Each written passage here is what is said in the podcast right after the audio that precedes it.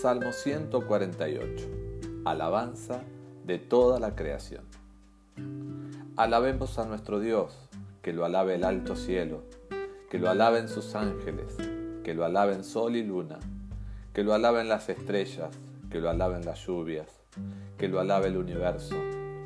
Alabemos a nuestro Dios, porque con una orden suya fue creado todo lo que existe.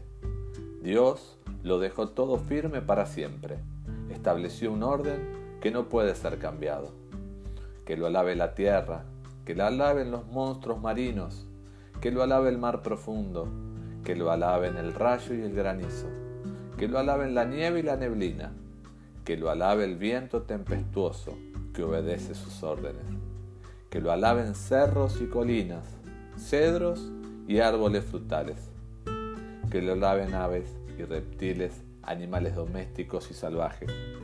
Que lo alaben los reyes de este mundo, que lo alaben los jefes y gobernantes de todas las naciones, que lo alaben niños y ancianos, muchachos y muchachas. Alabemos a Dios, porque solo Él es nuestro Dios. Solo Él merece alabanzas. Su grandeza está por encima de la tierra y de los cielos. Dios da fuerza a su pueblo, por eso nosotros lo alabamos pues somos su pueblo favorito. Alabemos a nuestro Dios.